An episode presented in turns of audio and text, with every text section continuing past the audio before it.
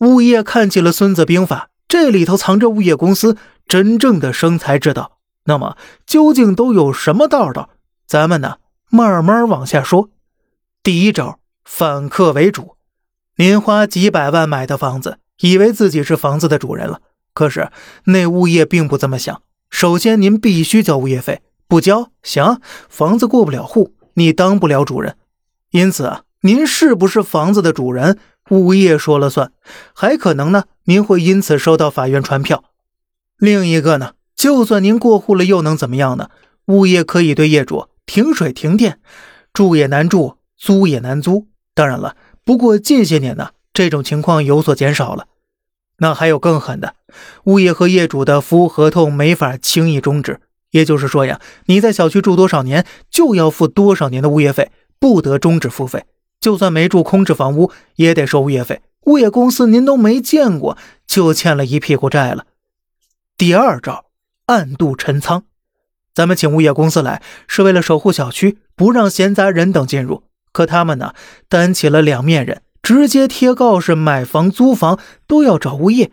什么意思呢？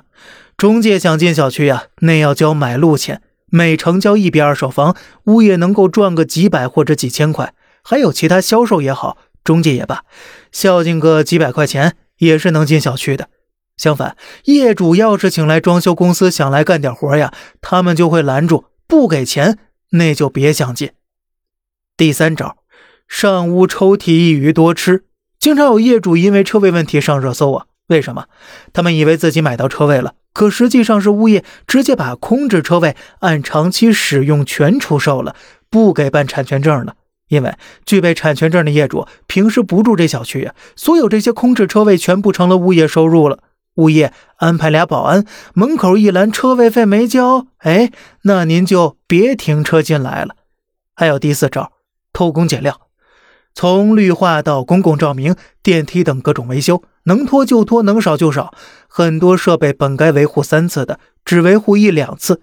比如啊，顶楼水箱排水系统正常，每年清洗一次两万，物业呢只清洗一次，得这里外里就赚了两万了。然后啊。另外七七八八加起来，一年下来少说能摊个二十万呢。人员上呢，不仅剥削员工，还总是空额。比如啊，某小区人员满额八十人，物业上报业主也是八十，可实际上呢，他们只有四十人，赚下四十人的成本。但是啊，仅有的四十人还要剥削呢。比如现在保安对外报价五千，真正工资发到保安手里呀，可能不到四千五；保洁对外报价三千，实发公司可能不到两千二。这层层克扣下来呀，又是年入数百万的收入啊！物业的手段像极了熟读《孙子兵法》的高启强啊！业主们以为请来的是管家，是五星服务的管家呀，殊不知啊，这很可能是一群熟读法律的黑社会呀！那么，希望今天的节目呢，能够帮助大家一起揭开那些黑心物业的。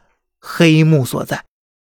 好了，这里是小胖侃泰山，每天早上七点与你分享一些这世上发生的事儿。观点来自网络，咱们下期再见，拜拜。